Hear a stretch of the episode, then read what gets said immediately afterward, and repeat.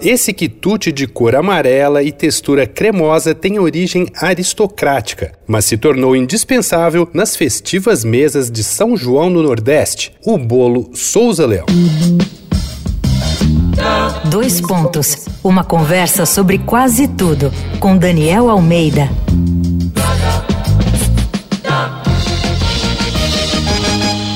No episódio de hoje da série Doces Bárbaros, o Dois Pontos vai contar histórias de clássicos queridinhos dos doceiros confessos ou disfarçados de várias partes do Brasil. Goste você ou não, o fato é que desde os tempos coloniais o açúcar se tornou ingrediente indispensável em muitas preparações do repertório da doçaria tradicional brasileira.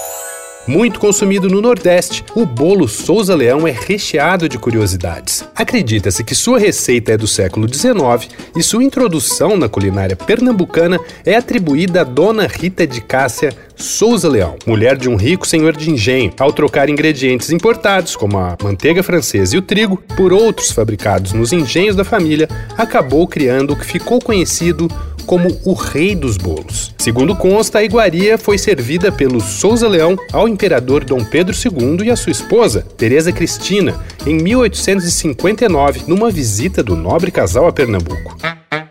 O bolo combina a tradição dos doces conventuais portugueses, evidente pela abundância de gemas na composição, mais precisamente 24 originalmente, com um ingrediente tipicamente brasileiro, a puba, massa extraída da mandioca fermentada. Os outros ingredientes habituais são leite de coco, manteiga, especiarias como a canela e erva doce e, claro, açúcar. O Souza Leão é tão importante para a culinária pernambucana que foi declarado Patrimônio Cultural Imaterial em 2007. E quem fosse meter com o aristocrático Souza Leão, por favor, siga os protocolos. É de bom tom que o bolo, geralmente preparado em ocasiões especiais, seja servido em louça de cristal ou de prata. Depois não diga que eu não avisei.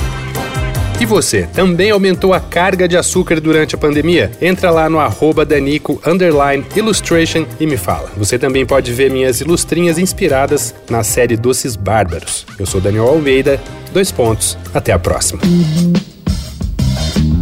Você ouviu Dois Pontos, uma conversa sobre quase tudo com Daniel Almeida.